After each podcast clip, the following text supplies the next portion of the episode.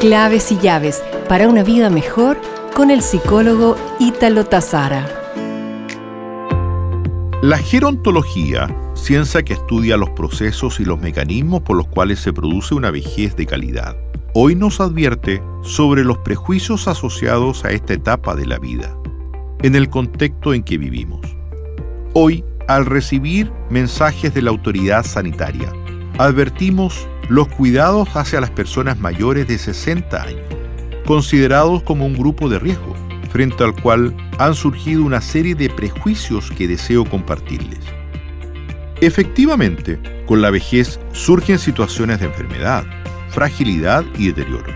Se percibe un estado de vulnerabilidad en un porcentaje de la población mayor, pero es importante también tener en cuenta que esta etapa de la vida existe una gran heterogeneidad y eso está dado por las diferentes características de cada persona, pero también por sus historias y trayectorias de vida. A su vez, la adultez mayor es una de las etapas más largas del ciclo vital y eso explicaría, en gran medida, la diversidad que existe en este grupo etario.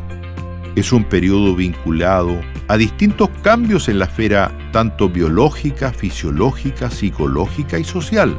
Muchas veces la sociedad solo se centra en cambios físicos y es por esto que se asocia a la vejez con la pérdida, la fragilidad y la dependencia. La vejez no es sinónimo de enfermedad. Es cierto que es un periodo relacionado con pérdida. Por ejemplo, al caminar, ya no se efectúa a la velocidad de antes, pero también genera una serie de ganancias desde el punto de vista de las experiencias y conocimientos adquiridos.